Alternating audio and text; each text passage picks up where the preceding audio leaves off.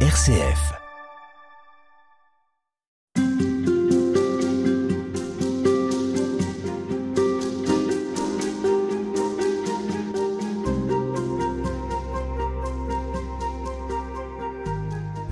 Nathanaël Garrigue, vous êtes prêtre euh, du diocèse de Paris. Vous êtes en train justement d'étudier, euh, à l'occasion d'un doctorat en théologie, euh, les écrits notamment du pape François. Et nous, aujourd'hui, on s'arrête sur la joie de l'évangile, cette exhortation apostolique dans laquelle il est beaucoup question de cette église en sortie, de l'évangélisation, mais aussi de ce qu'est l'église et de ses priorités. Et notamment dans cette expression qu'il utilise, je désire une église pauvre, pour les pauvres, ce sont les mots du, pape François. Qu'est-ce qu'il veut dire par là? On pourrait quasiment euh, résumer, je pense, son pontificat à cette euh, parole-là, qu'il a donnée d'abord euh, à l'oral. Je ne me souviens plus le contexte. C'est juste après son son élection comme pape. Je crois que c'est quasiment le lendemain, quelque chose comme ça. Et, et il redonne ensuite donc au cœur de Evangelii Gaudium cette expression "Je veux une Église pauvre pour les pauvres". Il souhaite mettre les pauvres au centre de l'Église. Et il y a comme un, retour et une intuition, à la fois évidemment ce que Jésus vit, ce qu'un certain nombre de pères de l'Église ont voulu vivre, ce que la tradition euh, de l'Église porte euh, en elle, évidemment à bien des égards. Euh, alors, d'une part, on pourrait comprendre. En fait, il explique, il explique le choix d'être, de prendre le nom de François à partir de cette phrase-ci je suis, je, m'inscris à la suite de François parce que François, Saint François d'Assise, a mis les pauvres au centre de sa vie. Et donc, au centre de l'Église, au centre de sa vie, ça veut dire tourner vers avec une attention, un souci. C'est pas comme si les pauvres étaient euh, une des fonctions, une des missions euh, de l'Église. L'Église, elle est faite pour ci, pour ci, pour ça, et par ailleurs s'occuper des pauvres. En fait, il y a, y a, une manière de remettre les pauvres au centre de la vie de, de l'Église comme ceux vers qui nous sommes prioritairement euh, ordonnés, destinés. Donc attention, lien avec la pensée de, Saint François d'Assise. Il reprend une expression dans son texte qui est une expression qui, appartient au magistère de l'Église, l'option hmm. préférentielle pour les pauvres. Alors, oui, on l'a beaucoup entendu cette expression. Qu'est-ce qu'elle vient nous dire? Alors c'est une expression qui émerge au XXe siècle dans un travail des évêques d'Amérique du Sud. C'est l'Église, quand elle a un choix à faire, elle mettra les pauvres en premier. Et donc c'est l'option privilégiée, c'est-à-dire qu'ils ont la priorité, on pourrait c'est les chouchous de l'Église, les pauvres, et donc avoir cette attention, cette orientation voilà, vers les pauvres. Ensuite, on comprend bien que l'expression, elle est un peu polysémique. Qu'est-ce que c'est qu'un pauvre? Et là, justement, c'est l'intérêt du pape François, c'est à la fois d'intégrer la dimension de la pauvreté euh, euh, sociale et économique, mais en même temps de la faire résonner de manière beaucoup plus large puisque donc son, écoute du pauvre, son lien avec le pauvre, en fait, c'est d'abord le, premier pauvre qui est cité, c'est Israël en Égypte. Israël est en Égypte et crie vers Dieu, et Dieu entend son cri. Et donc, qu'est-ce que c'est qu'un pauvre? C'est quelqu'un qui émet un cri.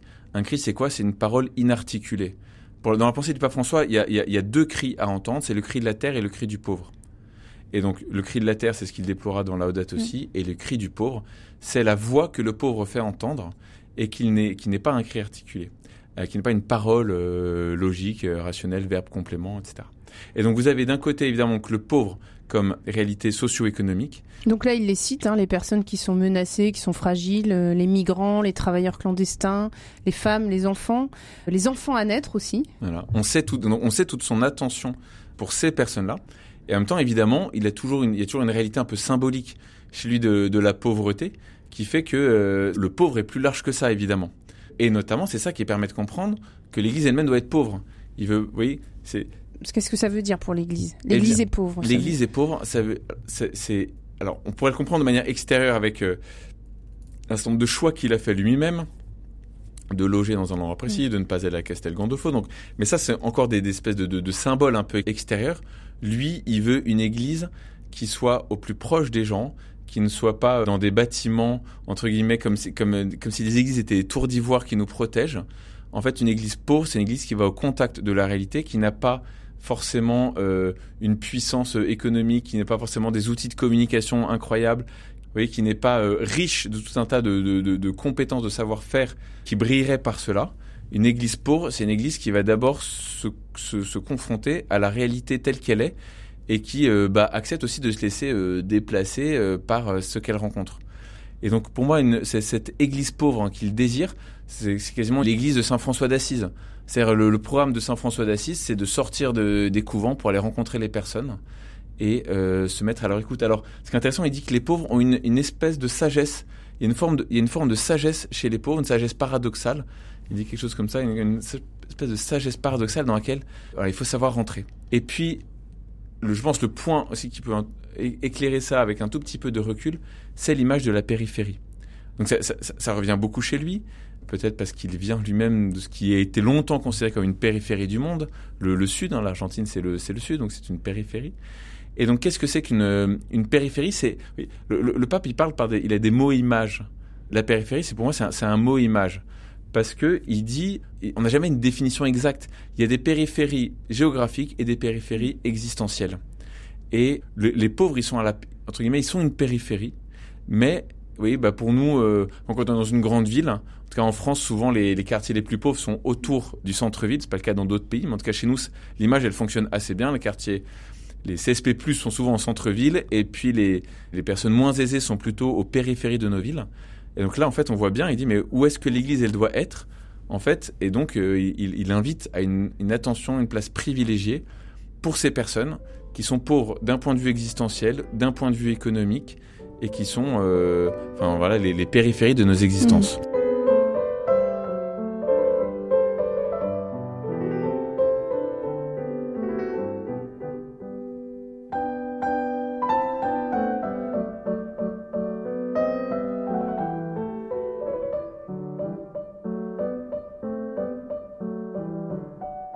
Quelle place pour euh, la pauvreté spirituelle?